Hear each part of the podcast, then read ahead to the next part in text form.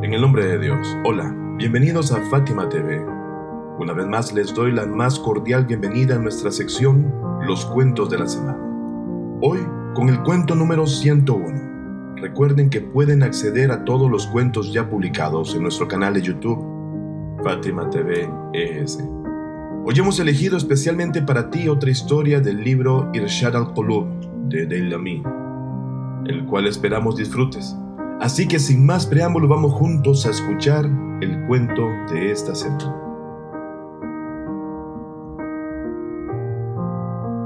Mi compañero en el paraíso.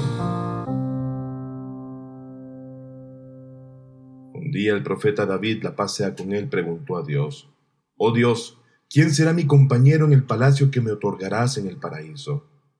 En respuesta a ello, Dios exaltado sea le reveló, Oh David, tu compañero en el paraíso es Mató, el padre del profeta Jonás, la paz de Dios sea con él.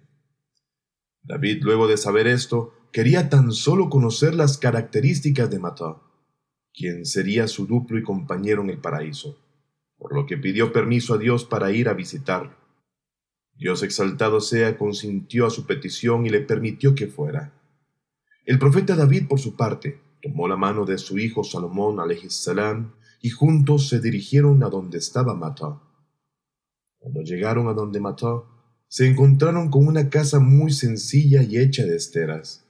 Seguido preguntaron por él, pero les informaron que Mató había ido a recoger y cortar leña para venderla.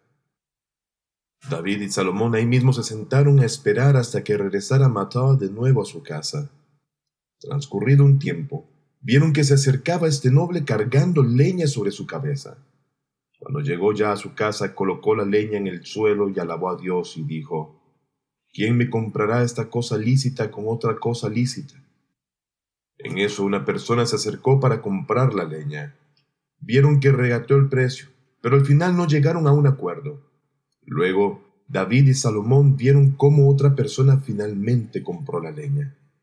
David y Salomón se adelantaron y los saludaron, a lo que Mató los invitó a entrar en su casa donde ya con el dinero ganado por la venta de la leña, compró algo para preparar comida a sus invitados. Lo que compró lo colocó entre dos piedras que ya había preparado anticipadamente y en ellas molió los ingredientes. Acto seguido, lo puso en un bote y con ello hizo una masa.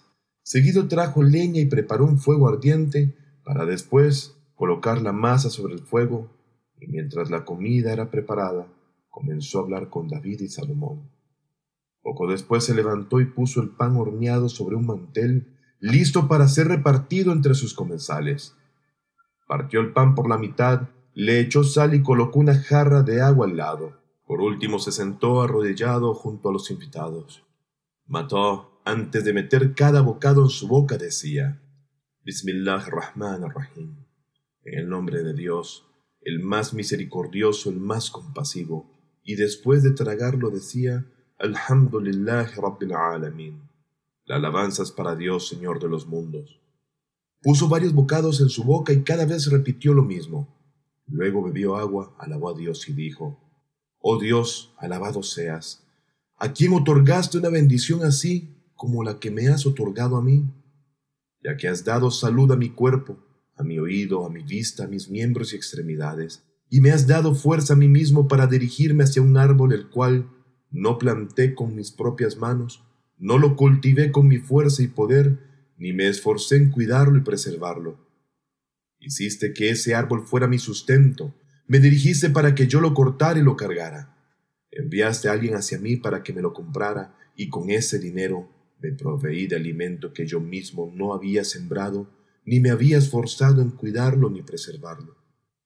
Pusiste a mi disposición una piedra para que con ella la moliera. Me diste fuego para que lo cocinara. Me abriste el apetito para que lo comiera con gusto y así me fortaleciera para obedecerte. La alabanza y el agradecimiento son especiales para ti, para que estés satisfecho y aún más que satisfecho. Luego lloró en voz alta y de forma desgarradora. Entonces David dijo a Salomón, Hijo mío, es digno que un siervo tan agradecido ocupe esa posición tan honorable y alta en el paraíso. Nunca he visto un siervo más agradecido que mató.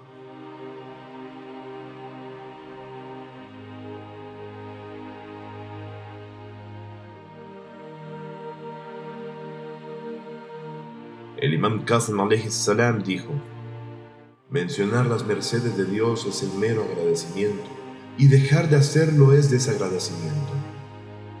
A través del agradecimiento por las bendiciones, reciban constantemente mercedes, protejan sus bienes por medio de pagar el asaque y eviten las calamidades mediante súplicas, ya que la súplica es un escudo que salva, que aleja la desgracia a pesar de que ésta fuese definitiva y concluyente.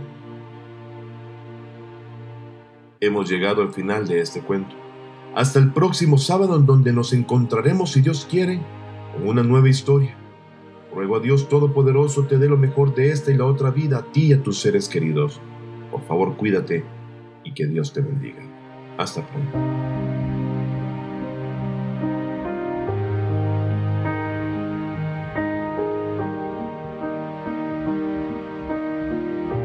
Fátima TV saberes que iluminan el alma. Síguenos en youtube.com slash Fátima o en nuestro sitio web fatimatv.es.